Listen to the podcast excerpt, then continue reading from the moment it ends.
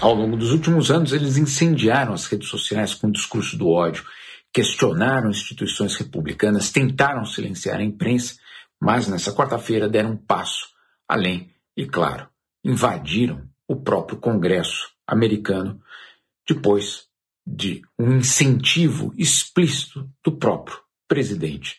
Imediatamente, as instituições internacionais reagiram.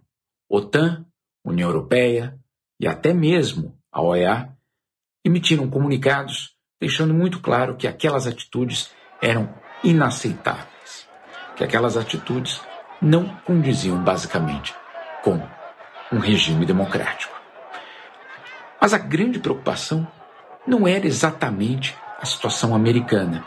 Muitas dessas instituições tinham basicamente certeza de que as instituições americanas teriam como frear essa tentativa de insurreição ou essa tentativa de ataque ao Congresso americano.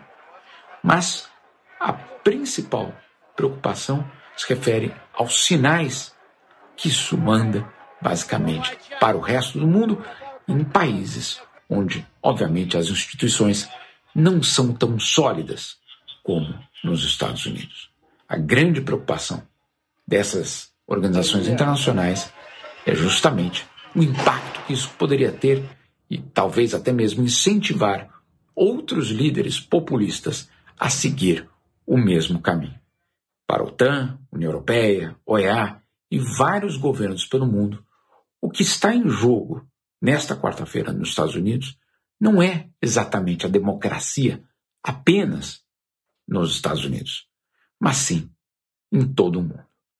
Vários governos se manifestaram, pelo menos por enquanto, o silêncio do Brasil em relação ao que aconteceu é ensurdecedor.